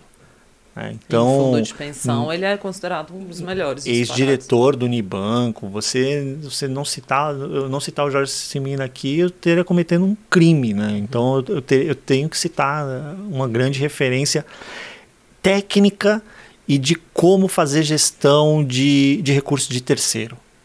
Né? Porque no final das contas, eu, eu não consegui me livrar disso ainda. Eu, eu, me sinto um pedacinho de gestor de todos os assinantes que a gente tem. Né? É cuidar bom. do recurso dele com, com, a, com, a, com devido zelo. Né? Mas dentro, de, dentro da parte imobiliária, eu pô, tive como gestor o Paulo de Sá também, que ele é membro da, da, da APMEC, também é uma referência técnica muito boa. Mas dentro de fundo dentro da área imobiliária, não tem como eu, eu, eu não citar o Zusa, ele é conhecido no mercado como Zusa. Ele, foi, ele, ele geriu o patrimônio da, da Fundação SASP Imobiliário durante quase 20 anos.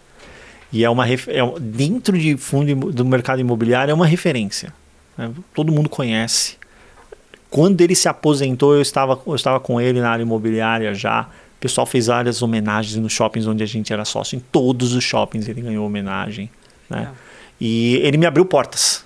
Né? Me colocou em salas com CEO, CFO, é, presidente de conselho das grandes empresas, porque são pessoas do convívio dele. Uhum. Então, esse tipo de, de presente que ele me deu, e além de tudo, toda a generosidade dele em passar todo o conhecimento técnico que ele tinha. Eu falo para ele eu até hoje, falo, Zuza, olha, eu só não aprendi mais por conta da minha limitação. Uhum. Você foi generoso, você fez sua parte, fica tranquilo. Então eu tenho eu tenho o dever também de citar o Zuza aqui, porque foi uma grande referência para mim.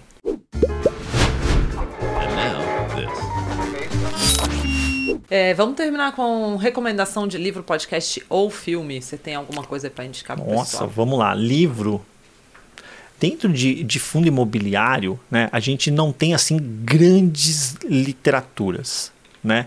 Mas eu gosto de, de, de materiais e recentemente eu me debrucei em cima de um livro que eu gostei bastante do conteúdo, que é o Método Fayá, do analista Marcelo Fayá. É, porque é uma disciplina. O, o, o, livro ele ensina a pessoa a ser disciplinada na hora de fazer a, a análise de fundos imobiliários. E eu acho que falta isso, às vezes, para o investidor brasileiro. O investidor brasileiro é meio rebelde. Ele gosta da modinha. Isso tá, isso tá, eu vou pegar esse, vou pegar esse, vou pegar esse. Ele vai fazendo, parece que está em, no restaurante, no buffet. né? Ele vai pegando. É. Agora o arroz, agora o feijão. E quando você tem uma metodologia, tudo fica tão mais simples. Porque você sabe a hora de comprar, sabe a hora de vender, entra no algoritmo. Uhum. É automático. Você tira toda a angústia. Será que eu devo fazer? Não, você tá. deve, tá mandando fazer. Fa só seja, seja um mero executor. Então eu, eu recomendo o método FAIA. Né? Eu gostei muito do, do livro. Uh, uh, livro genérico, eu vou, eu vou recomendar sempre o Sonho Grande, porque eu acho que quem tem esse sonho empreendedor, a veia empreendedora, tem, tem que ler livro de cabeceira para quem quem tem esse, esse essa meta de ser empreendedor. É do Jorge Paulo Lema, né? Isso. Tem, é, é livro de cabeceira, tem que ler. Né? Muito bom. Uh, e, e, filme. Ah, todos os filmes que falam, que versam de mercado eu gosto bastante. Agora, a grande aposta que fala de, de, de imobiliário mesmo, uhum. aí, aí juntou o super útil ao super agradável para mim. Então, ficou a dica aí do. E tem aquela série de comédia, né? Todo mundo odeia os Cris. que horrível. Nossa, a gente tinha que terminar assim. Nossa, eu assisti tanto Todo Mundo Odeia o Cris quando era novinha, eu adorava essa série, mas os Cris realmente não. Os Cris, pra quem não entendeu a piada, são os certificados de recebíveis imobiliários que você deve ter os fundos na sua carteira, sim. Aham. Aqui é piada com informação. É, foi boa, foi boa. Bom, pessoal, muito obrigada. Obrigada, Ricardo, pela sua participação aqui. Imagina, adorei. Convite convite, aceitei de bate pronto e foi uma delícia. Que bom, que Valeu, bom. Obrigada, Ricardo. Gui, por dividir a mesa comigo mais uma Obrigado, vez. Lu. E obrigada a você que acompanhou o Bilhões no Divã, nessa versão especial aí de imóveis, né? Então acompanhamos aqui os ensinamentos do Ricardo, que sempre também aprendo muito com ele toda vez que vejo. E se você tiver interesse e ainda estiver aí dentro do prazo, né? Porque você tem que estar tá vendo ou ouvindo esse podcast na sua primeira transmissão, no dia 3 até meia-noite, a gente tem uma oportunidade bem legal de entrada na carteira recomendada do Ricardo de fundos imobiliários, que é perene, né? Tá, ela sempre ela existe há, já há algum tempo e é uma baita de uma carteira recomendada mas a oportunidade de entrar agora é que a gente vai acoplar também aí um curso do Ricardo. Então você começa pelo curso, um onboarding super legal no mundo dos fundos imobiliários, tá? Então se você quiser já vai no link aqui embaixo.